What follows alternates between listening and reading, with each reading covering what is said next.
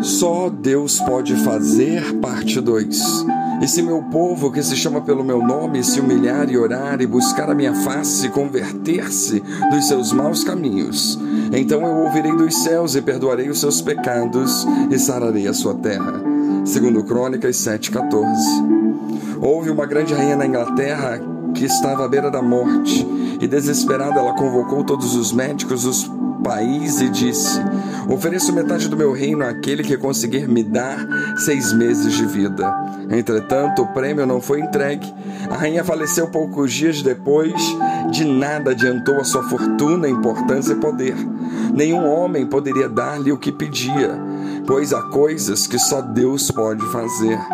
Quando as igrejas se dedicam à obra missionária e pregam o evangelho sem descanso, estão baseadas nessa convicção pois a sociedade está em crise, os seres humanos vivem insatisfeitos, todos sugerem e buscam soluções, mas há coisas que só Deus pode fazer.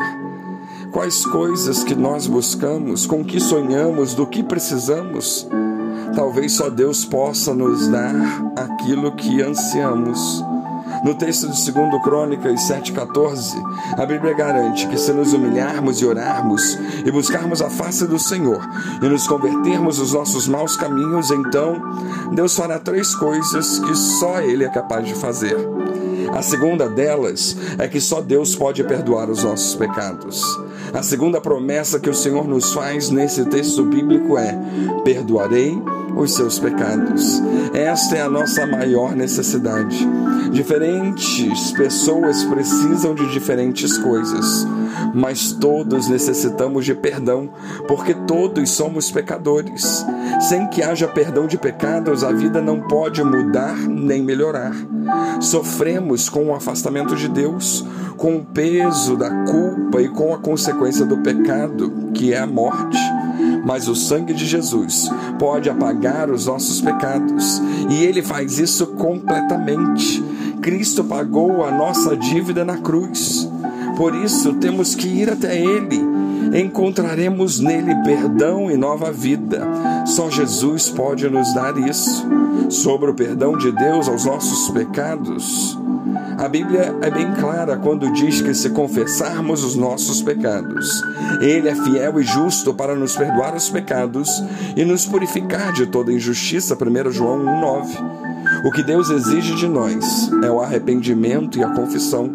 Essas duas ações demonstram que estamos dispostos a construir uma nova história, lutando contra o erro.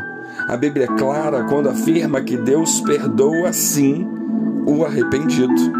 Algumas pessoas, porém, são tomadas por um sentimento de culpa tão grande que muitas vezes chegam a questionar se Deus as perdoou. Mas na realidade, o que ocorre é que a própria pessoa não se perdoa. Muitas vezes temos expectativas de agir de uma forma, mas agimos de outra e decepcionamos a nós mesmos. O apóstolo Paulo observou muito bem essa realidade, porque não faço o bem que prefiro, mas o mal que não quero, esse faço. Romanos 7,19. E o diabo se aproveita muitas vezes dessa nossa decepção conosco mesmo e nutre a nossa culpa de forma que, mesmo perdoados por Deus, ainda nos sentimos culpados e nos culpamos. E nesse caso, precisamos aprender a nos perdoar e a nos dar uma nova oportunidade de fazer diferente, assim como Deus nos dá. É importante observar também que às vezes achamos que Deus não irá perdoar determinado pecado por acharmos que ele é muito grave. Realmente existem pecados graves, com consequências complexas, mas a Bíblia nos mostra que Deus sempre acolherá o arrependido. Sacrifícios agradáveis a Deus são o espírito quebrantado, o coração compungido e contrito, não o desprezarás, ó Deus. Salmo 51, 17. Jesus mostrou essa realidade quando perdoou uma prostituta, quando perdoou um ladrão que fora crucificado ao seu lado, quando se aproximou de pessoas que tinham cometido pecados graves. E Jesus a todos perdoou e transformou. Assim, podemos concluir que Deus sempre perdoará o arrependido, mas que o arrependido precisa também se perdoar e buscar construir uma nova história agora seguindo aquilo que agrada a Deus, vivendo uma nova vida. Foi o que Paulo observou na vida dos crentes de Éfeso quando testificou a mudança de vida deles. Efésios 5:8 diz: "Pois outrora erais trevas, porém agora sois luz do Senhor. Andai como filhos na luz." Assim, temos que dominar nossas emoções.